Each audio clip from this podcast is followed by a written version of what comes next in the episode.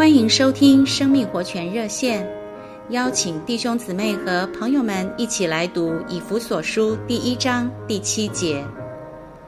我们在这蒙爱者里面，借着他的血，照着神恩典的丰富，得蒙救赎，就是过犯得以赦免。弟兄姊妹，亲爱的朋友，神拯救我们，不单单只是要把我们从堕落极深之处拯救出来，他还要把我们身上堕落的毒素除尽，使我们恢复单纯，并且要以他的生命来变化我们，使我们能成为神的儿子，得以像神。这就是神的救恩。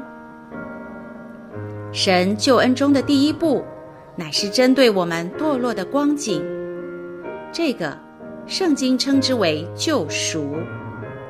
人犯罪堕落，触犯了神的公义，人必须付出适当的代价，神公义的要求才能得着满足，而这个要求就是死。亲爱的朋友、弟兄姊妹。我们是付不起这个代价的，因此，在神的救赎当中，基督就来做我们的救主，替我们来死，使神公义的要求能够得着满足，而我们的罪能够得着赦免。基督救赎的工作，就是上十字架为我们受死。亲爱的朋友。